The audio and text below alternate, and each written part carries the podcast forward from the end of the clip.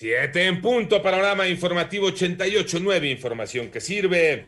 Yo soy Alejandro Villalbazo en el Twitter, arroba Villalbazo13. Es lunes 10 de mayo, Iñaki Manero. ¿Cómo te va, Iñaki? ¿Cómo estás, Alex Villalbazo? Amigos de la República Mexicana, gracias por seguir en Panorama. Adelante, Iñaki. Vámonos con el panorama COVID. La cifra de personas fallecidas en el mundo llegó a los 3 millones 239.119, de acuerdo con cifras de la Universidad Johns Hopkins. Los casos positivos ya alcanzaron 158 millones 355.838 a nivel global.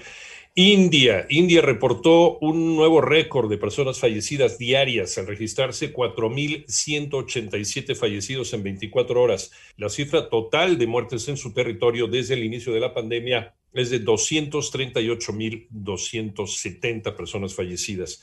La Secretaría de Salud informó que en México ya son 14 entidades las que han llegado a semáforo verde ante el descenso de contagios de COVID se indicó que 15 estados se mantienen en amarillo de riesgo epidemiológico medio, entre los cuales se encuentra Ciudad de México, tres estados permanecen en naranja, riesgo epidemiológico alto, y ninguno en semáforo rojo de máximo riesgo.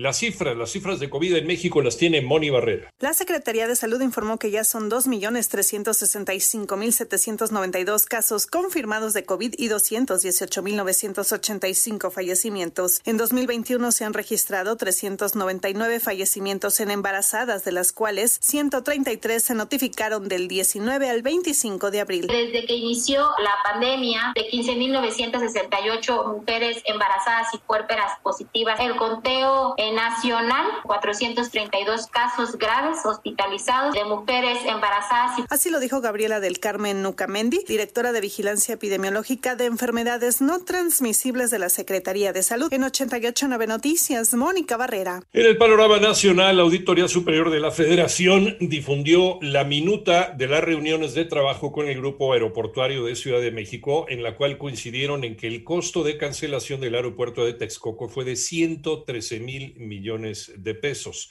Por otra parte, Mario Aburto será trasladado desde la cárcel federal en Guanajuato, en la que permanece, al centro penitenciario El Hongo en Baja California, luego de las medidas cautelares emitidas por la Comisión Nacional de Derechos Humanos.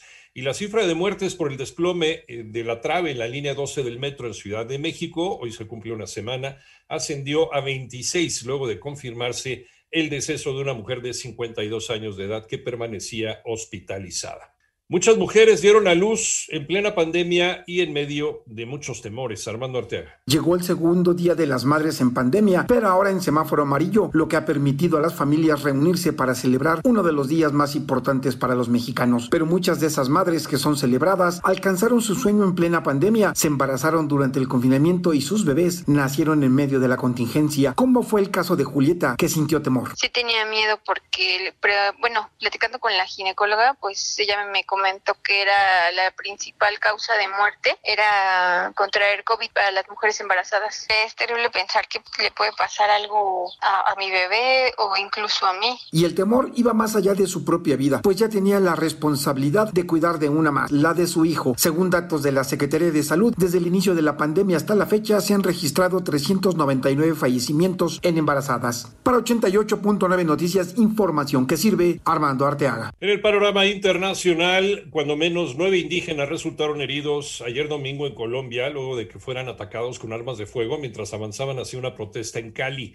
Además, la Defensoría del Pueblo informó que de acuerdo con sus registros, el número de manifestantes desaparecidos se elevó a 548 desde el 28 de abril y serían en total unos 27 ciudadanos fallecidos. Y el oleoducto más grande de los Estados Unidos, el Colonial Pipeline, cerró toda su red tras sufrir un ciberataque en el que los hackers congelaron las computadoras y exigieron dinero por desbloquearlas. Los restos de la nave china CZ-5B, que puso en órbita la primera sección de la estación espacial de ese país, cayeron durante el fin de semana en el mar Arábigo, cerca de Maldivas, donde se desintegró, según informaron medios locales.